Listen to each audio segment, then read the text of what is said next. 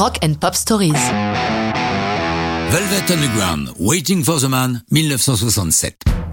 Non, je ne me suis pas trompé. C'est bien Waiting for the Man, le titre de cette chanson du Velvet, et non Waiting for My Man, bien que ce soit ainsi que le refrain est écrit. The Man ou My Man, cette chanson figure sur le célèbre premier album du Velvet, produit par Andy Warhol, auteur de la non moins fameuse pochette avec la banane, dont l'original portait la mention Peel Slowly and See, découvrant une banane rose troublante. Pour cet album, et contre l'avis de Lou Reed, Warhol leur a imposé la présence de la voix grave et sensuelle de l'allemand Nico. D'où l'indication The Velvet Underground en Nico. Avec Heroin et Venus in Furs, Waiting for the Man est une des trois chansons de l'album consacrée à la drogue.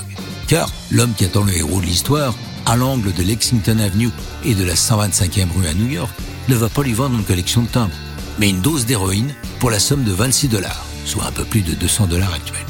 Comme l'a dit Lou Reed dans une interview, tout dans cette histoire est vrai, sauf le prix. Ces chansons autour de la drogue privent le Velvet d'un éventuel contrat avec la firme Atlantique. Ahmet Ertegun, le puissant patron du label, refusant de cautionner ces chansons sulfureuses. L'enregistrement de tout le disque est très rapide, entre le 16 et le 23 avril 66. Les conditions sont parfois précaires, comme par exemple ce pied de caisse clair un peu branlant qui oblige Mo Tucker à la poser par terre. Martha, l'épouse de Sterling Morrison, la maintenant au sol pendant que Mo frappe. L'une des choses étonnantes dans l'histoire de cette chanson, c'est que le premier à l'avoir reprise, c'est Bowie, et avant même que l'album du Velvet ne soit paru. Explication Un de ses potes a travaillé quelque temps à la Factory, le centre artistique créé par Warhol. Celui-ci lui a donné un test pressing de l'album en lui demandant de voir si, en Angleterre, quelqu'un pourrait être intéressé par ce disque. Il le donne à un Bowie encore peu connu en lui disant Oh, c'est de la daube, mais je sais que tu aimes les trucs bizarres.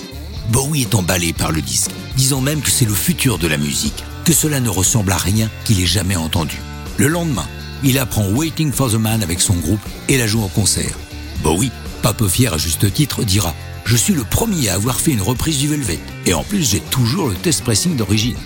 Comme la plupart des titres du Velvet, Waiting for the Man est un échec à sa sortie, mais est désormais considéré comme une chanson essentielle de l'histoire du rock, reprise par une foule d'artistes et en duo par Lou Reed et David Bowie pour le concert donné par le Thin White Duke à l'occasion de son 50e anniversaire. Mais ça, c'est une autre histoire de rock'n'roll.